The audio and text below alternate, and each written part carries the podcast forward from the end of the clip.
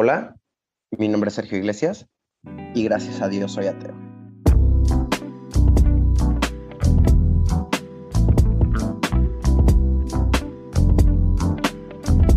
Hola, ¿cómo están? Sean bienvenidos nuevamente a este podcast a Imperfecto. Otras dos semanas que nos llevamos de descansito, semana y media.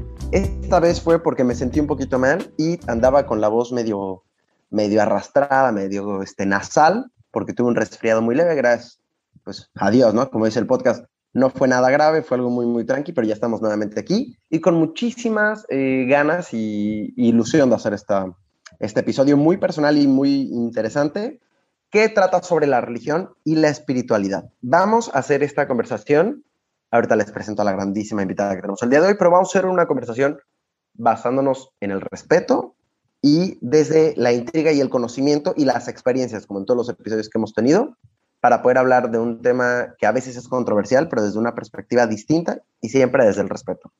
Así que por eso necesitaba invitar a alguien, además de profunda, además de que pudiéramos tener estas conversaciones que ya las hemos tenido, y además de ser muy interesante, alguien que pudiera hablar de este tipo de temas desde una perspectiva vivencial, donde lo ha experimentado, que es totalmente empírico y además que es súper interesante escucharla. Les presento con muchísimo gusto a Adriana de Bernardi, que está estudiando una licenciatura en Derecho, es una amante de la lectura, de las energías y además es una muy gran amiga. Adri, ¿cómo estás? Bienvenida. Hola Sergio, ¿qué onda? Muchísimas gracias, la verdad. Muy emocionada porque sé que la plática que estamos por tener va a ser muy interesante. Creo que no es nada nuevo entre nosotros hablar acerca de este tema, entonces me emociona mucho. Sí, la verdad es que a mí también me emociona mucho y justo como tú dices, llevamos muchísimo tiempo hablando de esto y ni siquiera de hacer un episodio. De este tema creo que cada que nos vemos y dan las 12 de la noche, la 1 de la mañana, es como hora de tocar los temas y finalmente pues decidimos hacerlo un episodio, ¿no? Sí, claro, siento que, digo, vamos a sacar muchas de las cosas que ya hemos platicado y también de las que hemos aprendido recientemente, entonces va a estar muy, muy bueno. Sí, justamente. Y yo creo que partiendo desde lo primero, nada más aclarar para mis tías y mi abuela que estén escuchando el podcast, no soy ateo, pero me parecía una muy buena frase para iniciar el episodio. Creo de una manera distinta y de esto vamos a, hablar ahorita en, en el podcast. Pero sí es cierto que, como decía, creo de una manera distinta. Ya les voy a hablar de eso. Pero me ha adentrado muchísimo en mi espiritualidad. Y justamente con Adri ha sido una persona con la que hemos podido discutir este tipo de temas. Adri, yo también sé que tú te interesan estas cuestiones y que te lo has eh, puesto a analizar y vivirlo. ¿Qué es la espiritualidad para ti o cómo podrías explicarnos desde tu experiencia lo espiritual? Ok, bueno, para mí la espiritualidad es algo muy personal, es algo que muchas personas percibimos de forma diferente, pero siento que para mí un concepto básico de la espiritualidad es este sistema de creencias, este sistema de, de, rituales y de apoyos que tú puedes tomar para entrar en un espacio este, cómodo contigo mismo para poder conocerte y para poder estar en paz. Yo siento que de la espiritualidad va muy de la mano el autoconocimiento y es algo que, que siento que a veces es muy limitado por, por la sociedad y por otras personas, pero que es súper, súper fundamental para poder sí, experimentar tu espiritualidad y no solamente para estar bien contigo, sino para estar bien con tu entorno. Sí, totalmente. Estoy sumamente de acuerdo contigo que es algo muy personal y que se trata sobre el autoconocimiento. O sea, yo podría afirmar que hay una relación directa entre el autoconocimiento y la espiritualidad, porque justo se trata de eso, ¿no? Es de, de adentro hacia afuera, buscar el ser y la esencia. Y que de hecho, este, mucha gente y muchas culturas consideran la espiritualidad como una tercera dimensión de la persona teniendo como primera y segunda la social y la biológica. Entonces encontramos este espiritual como la tercera. Y eh, algo muy interesante es que la etimología de espíritu o del espiritual viene del latín spiritus, que quiere decir justo lo que tú acabas de decir. Significa ser, esencia o conciencia. Entonces podríamos interpretar la espiritualidad como un viaje o una experiencia del ser, de la conciencia, el redescubrimiento constante de la esencia humana, de lo que nos hace ser.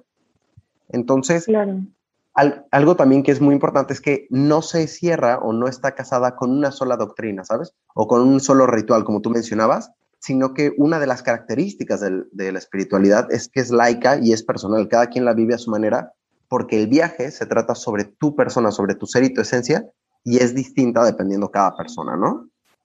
Sí, claro. Y algo que a mí me encanta de la espiritualidad es que, como tú dices, es personal y sí, hay toda una serie como de estándares, de cánones, incluso como de, de sugerencias, recomendaciones para construir tus rituales y tu propia espiritualidad, pero tú puedes ver todos ellos y tomar aquellos que te benefician, tomar aquellos que funcionan con tu estilo de vida y que funcionan con, con quién eres y con quién quieres ser o a dónde quieres llegar.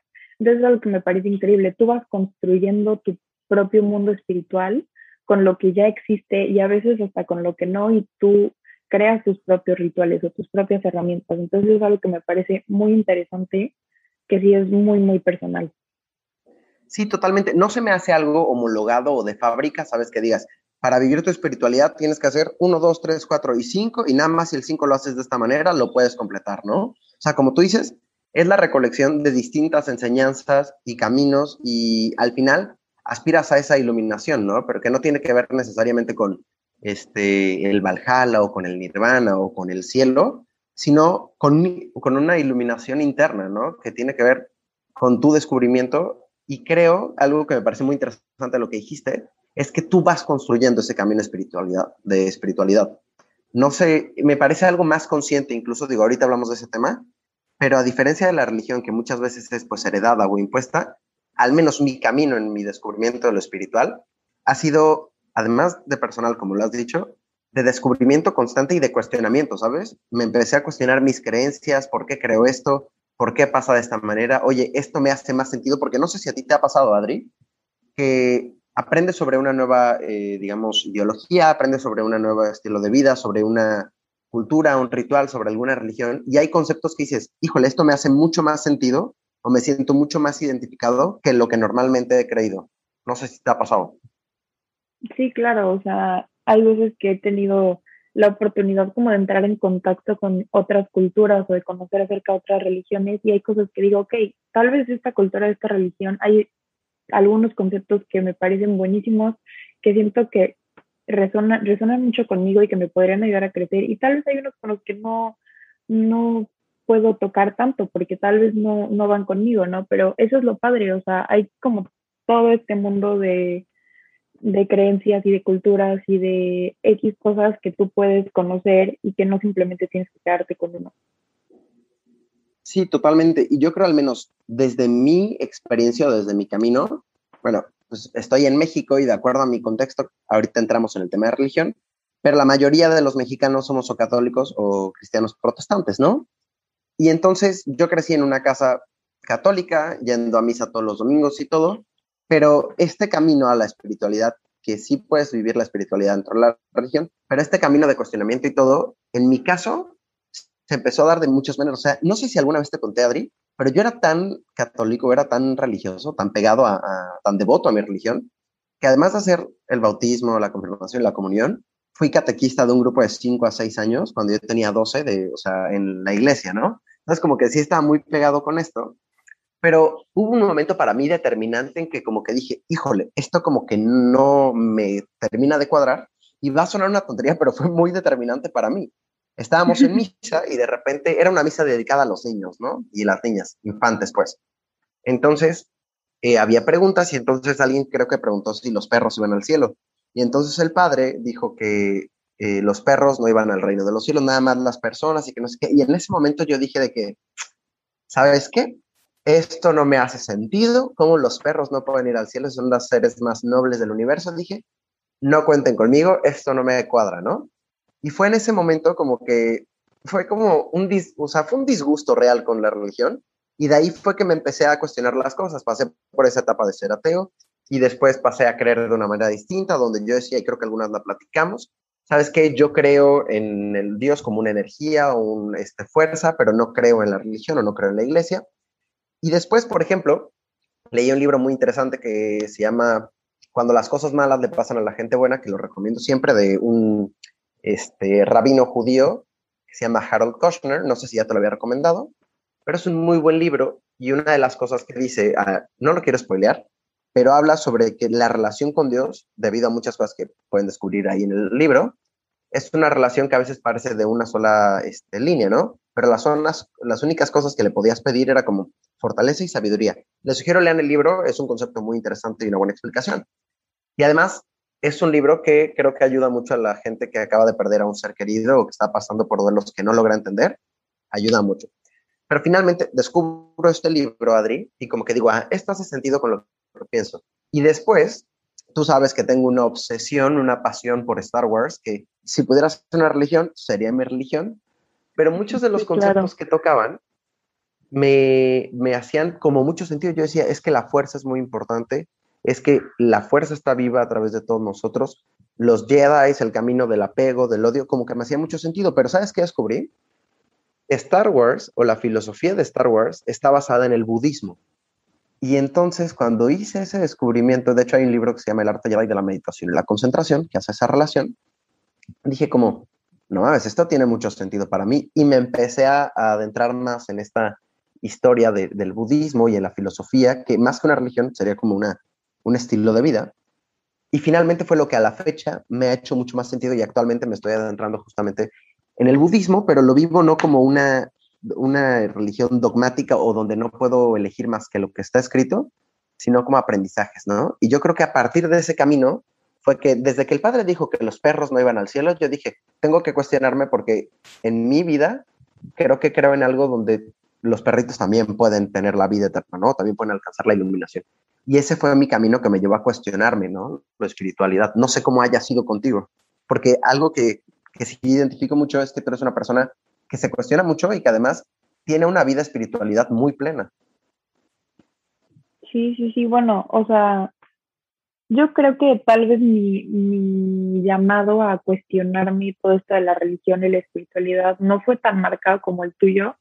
O sea, no hubo como un momento que dijera, de aquí en adelante voy a a cuestionar en lo que creo, sino que poco a poco me fui dando cuenta, o sea, yo crecí igual en una familia católica, siempre han sido católicos, pero nunca católicos de ir a misa todos los domingos o de leer la Biblia, como que nunca hubo esa, esa, ese tipo de conducta en mi familia. Y llegó un punto en el que yo veía que las personas a mi alrededor, sobre todo de mi edad, cuestionaban su religión y yo no entendía por qué lo cuestionaban. Ha de haber sido tal vez hace unos, que será, cinco o seis años, yo no entendía por qué lo cuestionaban, porque yo estaba muy cómoda con, con las creencias que yo creía que tenía, ¿no? Pero empecé a, escuchar más a estas personas que, que, cuestionaban sus ideologías y dije, bueno, tal vez yo podría hacer lo mismo. Y empecé como en esto de, a ver, ¿por qué creo en esto? ¿Por qué, ¿Por qué he pasado toda mi vida diciendo que soy católica sin ni siquiera sé lo que significa realmente? Porque ni siquiera he sido tan devota a la religión.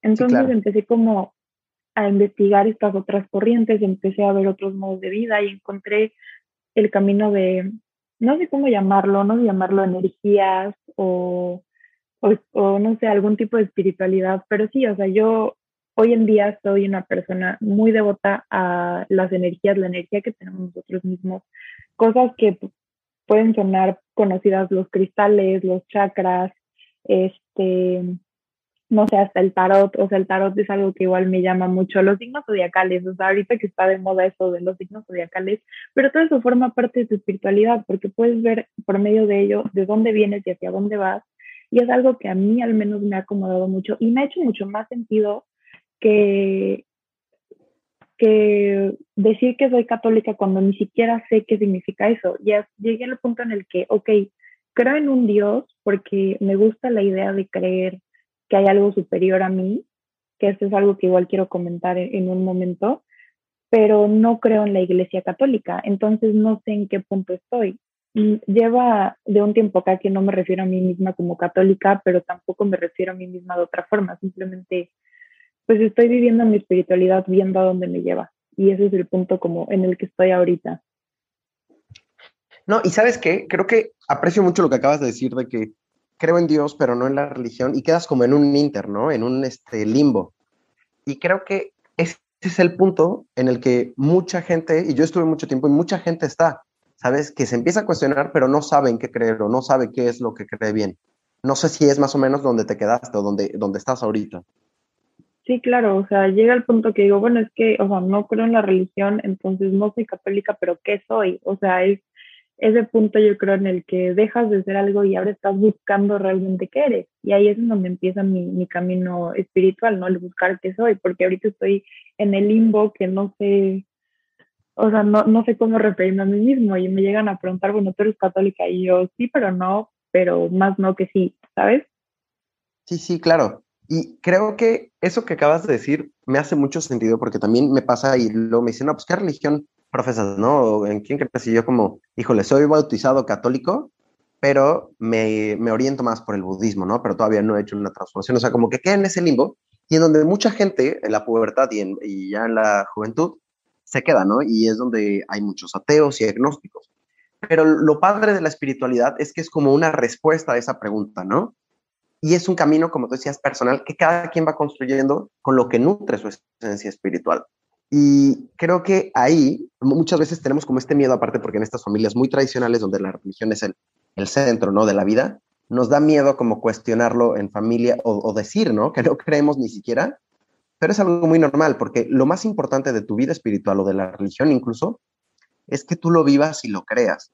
Si, si no es este, pues si no es algo en lo que crees, pues no tiene sentido. Y el tema de la religión es que muchas veces es impuesta o heredada. Y tú eres católica, como tú le decías, pues porque mi familia era católica, ¿sabes? Es la religión que me tocó porque nací acá y porque mi familia la profesaba, pero no entiendo de qué se trata, o sea, no lo he vivido. Y creo que es un punto en el que estamos todos. Que sí es cierto que a través de la religión es posible vivir la vida espiritual o la espiritualidad, sí, pero no necesitas eh, vivir la religión o, o profesar una religión para vivir tu vida espiritual. Y creo que ese es el camino, ¿no? Porque, como tú bien lo decías, tenemos esta necesidad de creer, ¿no? Sí, claro, o sea, puedes creer en una religión y aún así tú tomar los elementos que a ti te parezcan los mejores para ti para poder construir tu espiritualidad, porque como tú decías al principio, no están peleados.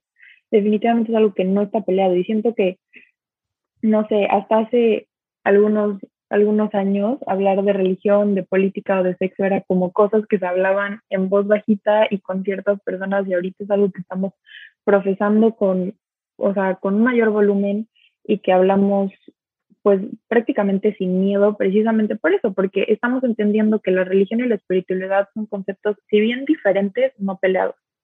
Entonces eso es algo que, o sea, a mí me gusta la comparación que haces con esas cosas.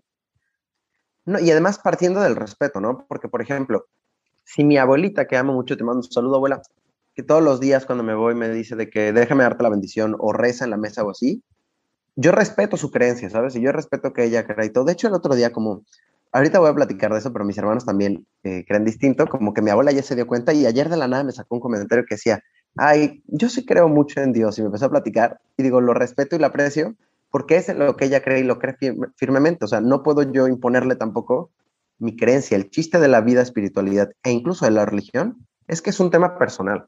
O sea, si a ti tu religión no te permite hacer algo o tu religión dicta un camino para ti, está excelente.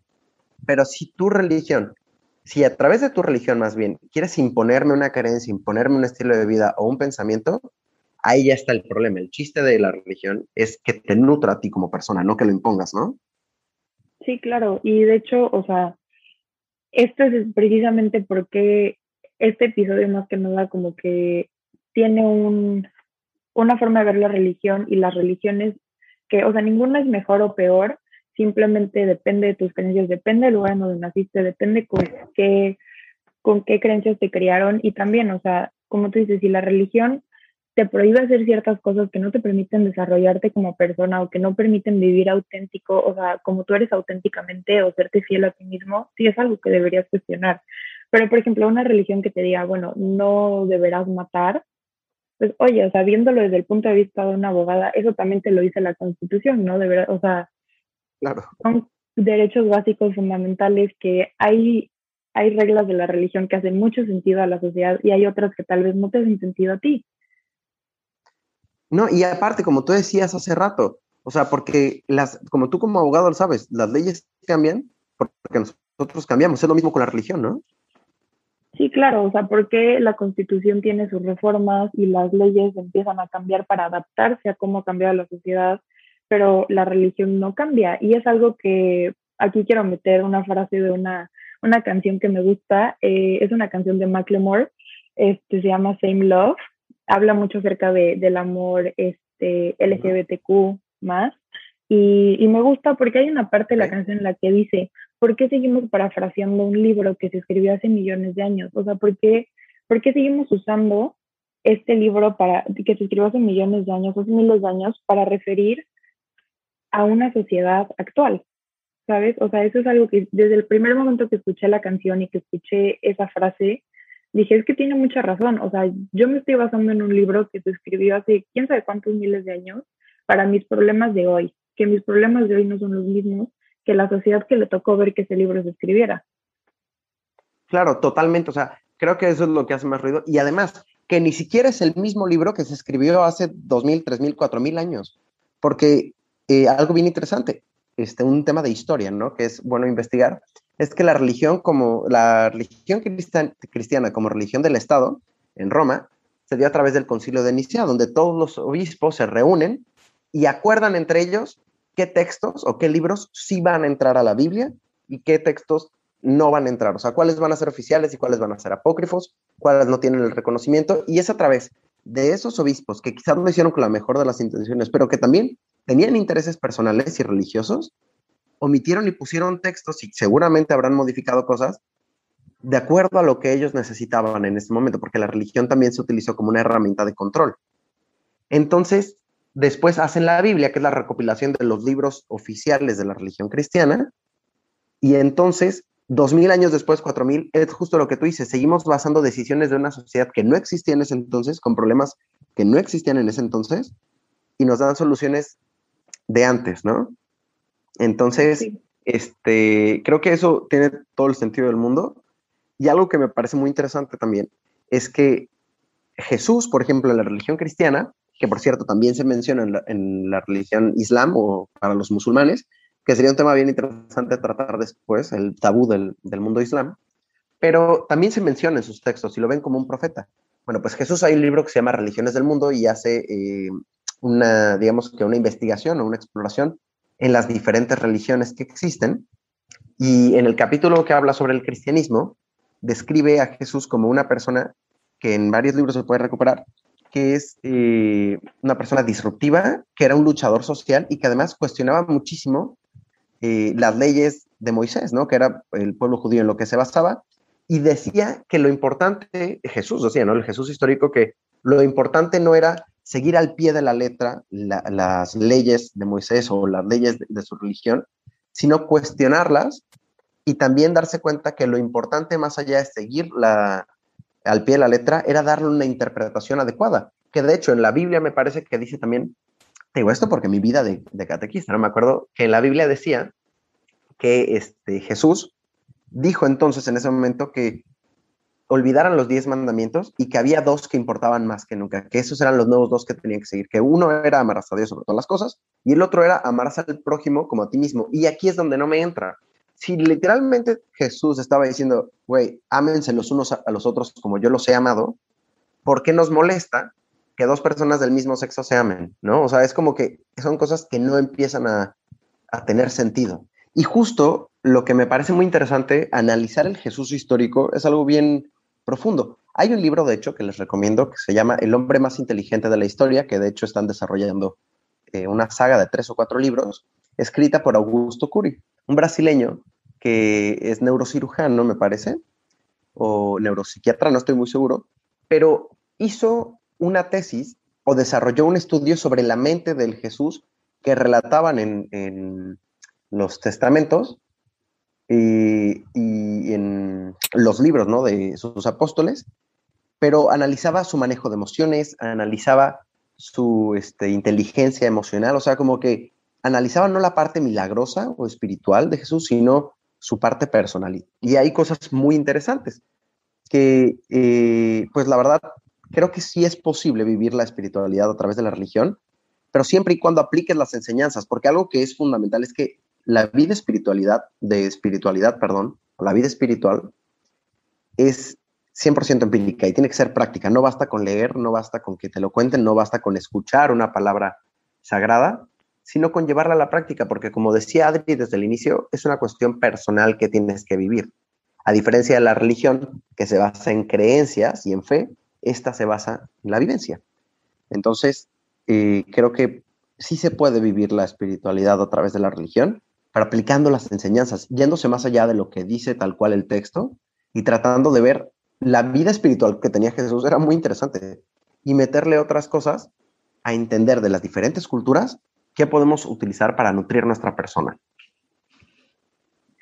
Sí, claro, y ahorita que, o sea, que tú mencionas las diferentes culturas, a mí se me hace súper interesante y creo que también ya lo hemos platicado, esto de cómo las diferentes culturas y los diferentes lugares han creado sus religiones o han nacido de ahí diferentes religiones que se adaptan a cómo ellos vivían, a lo que ellos tenían que explicar, a lo que ellos necesitaban creer, de acuerdo a ya sea el lugar geográfico en el que se encontraban, su cultura, eh, todo, todas estas cosas se juntan y forman su religión y nace también de esta necesidad del hombre de querer creer en algo superior a, a, la persona, a los humanos, algo que sea supremo, algo que pueda justificar y validar sus actos y más que nada explicar su existencia, porque lo vemos tan fácil como en la cultura griega, la cultura romana, cómo creaban un dios para cada fenómeno natural o para cada cosa que necesitaban explicar y con los dioses explicaban todo, de ahí nacen los mitos, cómo con ellos explicaban el atardecer, el amanecer, la luz, el sol, todos estos fenómenos los explicaban y también en la religión católica, islámica, musulmana, todas estas religiones explican lo que ellos necesitaban saber, las respuestas que ellos necesitaban en ese momento. Sí, y, creo que sería eh, ilógico, aparte injusto, esperar que, como tú decías, que todas las culturas, que todas las sociedades, que todos los países, que todos los contextos desarrollaran la misma cosmovisión. Cada quien creaba su sistema de creencias de acuerdo a lo que vivían. O sea, no podías esperar que una tribu o una sociedad que viviera en el desierto desarrollara los mismos dioses o el mismo sistema de creencias que una que vivía en, jungla, ¿no? O en un ambiente tropical. O sea, porque las, el contexto, las necesidades, los problemas eran totalmente diferentes. Así como hace dos mil años no podías esperar que tuviéramos las mismas creencias o el mismo sistema de creencias que hoy, que la cultura es totalmente distinta y ni siquiera hace 20 años o 30 en donde no había internet y hoy sí nos permite estar más conectados. O sea, parecen tonterías, pero esos cambios hacen que nuestra vida cambie y por lo mismo nuestro sistema de creencias y nuestra cosmovisión también. Claro, exactamente. Y, creo, Adri, que algo que podríamos aportar mucho es, quizás ahorita ya hicimos ruido en la mente de alguien, quizás alguien dijo, no mames, güey, ya me cuestioné ya y todo esto. ¿Y cómo puedes empezar tu vida espiritual? Creo que hay muchas maneras. Tú como, por ejemplo, alguien que te pregunta, Adri, ¿sabes qué? ¿Cómo puedo adentrarme en este mundo espiritual? ¿Qué le dirías o cuál sería tu consejo? Bueno, desde, o sea, un consejo personal, yo creo que lo primero, lo primero que tienes que hacer, y es lo que platicamos a lo largo de este episodio, es cuestionarte, o sea, ¿por qué estás en donde estás? Sea en lo que creas en este momento, creas en una religión o no, ¿por qué? O sea, empezar con esa base, el por qué, y más adelante yo siento que es muy importante también el cuestionar a dónde quiero llegar, porque si tú empiezas un camino espiritual sin saber a dónde quieres llegar, o al menos tener la más mínima idea de a dónde quieres llegar, siento que se torna muy difícil, te puedes perder muy fácil en ese camino. Y claro, más adelante eh, necesitas mucha, mucha investigación, necesitas hablar con muchas personas. Yo al menos en mi camino personal, he investigado mucho, me he decidido por ciertas corrientes, que es como lo platicaba antes, los cristales, eh, tal vez, no sé, el zodiaco, las energías, los chakras, que son cosas que a mí me llaman mucho. He investigado, he platicado con personas que se han formado en ello y los he implementado poco a poco en mi vida diaria. No se trata de que de un día a otro dejé de ser católica y ahora soy completamente espiritual y ya este no sé, soy experta en la sanación con cristales o en las lecturas del tarot. No, tampoco se trata de eso, sino que lo incorporas poco a poco en tu vida diaria. Por ejemplo, tan solo en este podcast, en este momento tengo frente a mí un cristal que a mí me ayuda mucho en mi forma de comunicación.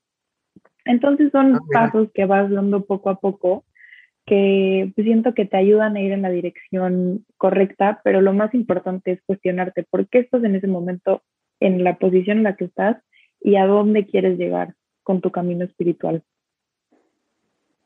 Me parece excelente, en verdad, yo estoy maravillado con lo que acabas de decir. Definitivamente funciona ese cristal, ¿eh? te voy diciendo. Expresas muy bonito y aparte es muy claro. Yo creo que si me permites agregar algo, yo diría que concuerdo en todo lo que dijiste, cuestionarte, preguntar, investigar. Y a mí, por ejemplo, algo que me gustó mucho es que, como decía Adri, no hay un camino definido, no hay un paso uno, dos, tres, puedes iniciar de donde quieras. Y algo que a mí eh, me gusta mucho y practico casi todos los días es meditar. Yo, este, en el capítulo anterior hablamos de los beneficios que tenía para controlar la ira y el manejo de emociones, además de que tiene muchos beneficios físicos y cambios en el cerebro, que es muy interesante. Tiene beneficios espirituales meditar, porque meditar se trata de adentrarte en una cuestión mucho más personal y alejar los distractores internos y externos, ¿no? Y lo interesante es que eh, hay un autor que se llama Borja eh, Velera, no me acuerdo muy bien del segundo apellido, pero define la espiritualidad, la búsqueda de esta iluminación espiritual. Dice que el punto es que traspasemos el ego para redescubrir el ser y reconectar con la esencia. Eso es lo más importante. Utilizar una vida espiritual que nos lleve a traspasar el ego, ¿no? Que es de los principales enemigos y que después podríamos hablar de eso en otro episodio, pero para poder reconectar con nosotros mismos y con nuestra esencia. Todas estas preguntas y cuestiones que tenemos, nos toca asumir la responsabilidad y tomar este camino. Y finalmente, porque ya se nos está acabando el tiempo, Adri, me gustaría terminar con un relato muy interesante que se llama, es la parábola del anillo, y se menciona en una obra de teatro escrita, me parece que en el siglo XVIII, se llama Nathan el Sabio. En resumen, eh, estamos en una sociedad, me parece que es en Israel, en donde hay judíos, musulmanes y cristianos. Y entonces hay un, el jefe o el señor de, esa, de ese territorio consulta a este sabio, Nathan, y le dice, sabes que he tenido muchos problemas en los negocios, no sé a quién rezarle, no sé qué religión es la correcta para que me vaya bien y para que tenga una vida plena. Tú que eres un sabio y tú que has viajado y tú que todo lo sabes, dime cuál es la religión correcta. Y entonces Nathan el sabio le cuenta la parábola del anillo. Y en resumen, trata sobre una familia que tiene un anillo mágico que le permite tener una buena presencia ante Dios y una comunicación constante y tener su sabiduría y tener toda esta como vida mística. Entonces, generación tras generación, le pasaba el padre o el patriarca de esa familia a su descendencia, a su primogénito, el anillo, ¿no? Y siempre era al primogénito y al mayor y al mayor se iba pasando de generación en generación. Hasta que en un momento hubo un padre de familia que tuvo tres hijos, pero a los tres los amaba con el mismo fervor y con la misma pasión y no podía decidirse a cuál darle el anillo. Entonces mandó a hacer otros dos anillos idénticos. Los mandó a hacer con un joyero experto en donde se aseguró que no se notara ninguna diferencia. Revolvió los anillos y entonces a cada uno por separado le dio el anillo. Primero se lo dio al mayor, luego al segundo y luego al tercero sin que ellos supieran cada quien vivió su vida eh, de acuerdo a lo que sabían, con las enseñanzas que les habían dado durante la vida y conectaban ellos con su Dios. El tema es que, digamos que en una reunión, estos hermanos se ven y descubren que cada quien tiene un anillo y que el padre los engañó. Entonces, la cuestión entre ellos es quién tiene el anillo verdadero. Y empiezan a discutir y a pelear en cuál tiene el anillo verdadero. Y la única manera que se les ocurrió de probar cuál era el anillo auténtico, era vivir su vida de acuerdo a sus creencias, vivir y manifestar su amor a Dios y su espiritualidad y esperar que el anillo revelara con la práctica y con la vivencia de esas creencias, pues los beneficios que tenía y esa comunión con su Dios. Finalmente, esta parábola lo que dice es que es imposible saber qué religión es auténtica o siquiera si hay una religión auténtica. Lo importante no es quién tiene la razón, sino vivir con los mejores preceptos, las mejores enseñanzas que este mundo espiritual o que esta, este sistema de creencias institucionalizado de las religiones nos permiten vivir. No es importante cuál es la verdadera, sino cómo nos podemos ayudar. Entonces, yo creo que lo que a mí me gusta mucho de esto es que habla de la tolerancia. Si tenemos gente que cree distinto, que no cree, pues es respetar. Y lo más importante es que lo tomemos como algo personal, ¿no? Sí, sí, claro. Y algo que me queda muy claro del relato que, que acabas de compartir y de todo lo que hemos hablado en el episodio en general es que esta, este camino espiritual que tú decidas emprender va a tener tanto poder sobre ti como tú se lo permitas. Claro. La importancia que tú le des. Entonces siento que es algo que me queda muy claro con este relato. Pues bueno, Adri, me dio mucho gusto platicar contigo. Creo que fue una plática muy a gusto y que además me parece que vamos a tener que repetir tanto fuera y dentro del podcast. Pero, claro, yo pues, feliz. Nos toca, ¿eh? Todavía allí lo para tocar. Pero te agradezco muchísimo que hayas estado ahí, me la, me la pasé muy, muy bien y obviamente estás invitada para futuras ediciones y luego cuando hablemos nuevamente sobre religión o espiritualidad o cualquier otro tema. Pero por el momento, Adri, ¿dónde te pueden encontrar si alguien quiere buscarte o escuchar de tus enseñanzas? ¿Dónde te pueden buscar, Adri? Este, bueno, por el momento en Instagram estoy como adriana.dec, solo tener mi cuenta privada, pero pues igual y podría abrirse, no estoy segura. Este, pero sí, en Instagram adriana.dec. Perfecto. Como ya saben, a mí me pueden encontrar igual en Instagram como Sergio-Churches con doble S al final. Y al podcast, porfa, síganlo, se llama Imperfecto Podcast en Instagram y ahí pueden encontrar todos los capítulos y los contenidos que vamos creando. Pues les agradezco muchísimo y que tengan un muy bonito fin de semana. Gracias, Adri. Muchas gracias.